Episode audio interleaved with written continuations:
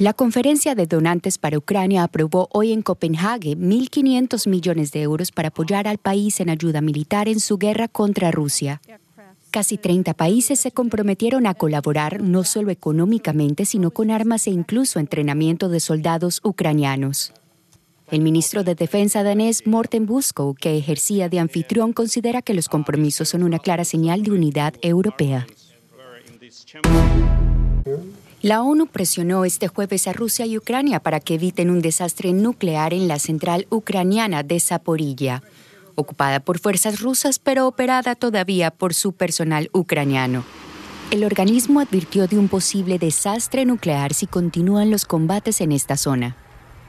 Mientras tanto, Moscú y Kiev volvieron a responsabilizarse mutuamente de la peligrosa situación en la mayor planta atómica de Europa. Por su parte, Washington respaldó el llamado del gobierno ucraniano a establecer una zona desmilitarizada en la central nuclear.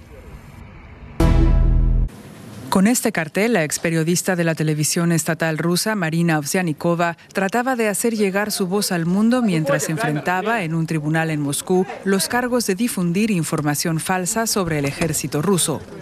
La Corte decretó este jueves arresto domiciliario por dos meses para la comunicadora que afronta hasta 10 años de cárcel si finalmente es declarada culpable.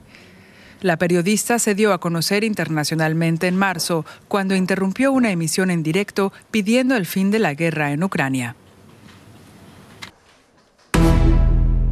El presidente de Venezuela, Nicolás Maduro, anunció este jueves la designación del ex canciller Félix Plasencia como nuevo embajador ante Colombia. Las relaciones entre ambas naciones, rotas desde 2019, serán normalizadas tras la reciente investidura de Gustavo Petro como mandatario en el país andino.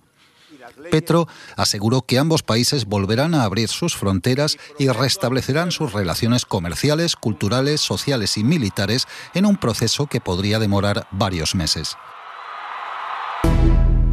Sexta investigación abierta contra el presidente del Perú, Pedro Castillo. La fiscal de la Nación, Patricia Benavides, abrió este jueves una investigación preliminar contra el mandatario y el exministro de Vivienda, Gainer Alvarado, por un presunto delito contra la tranquilidad pública en la modalidad de organización criminal.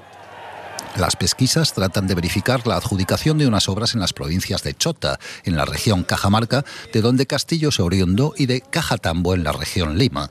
Esto se produce apenas un día después de que la cuñada del presidente se entregara tras estar prófuga unos días.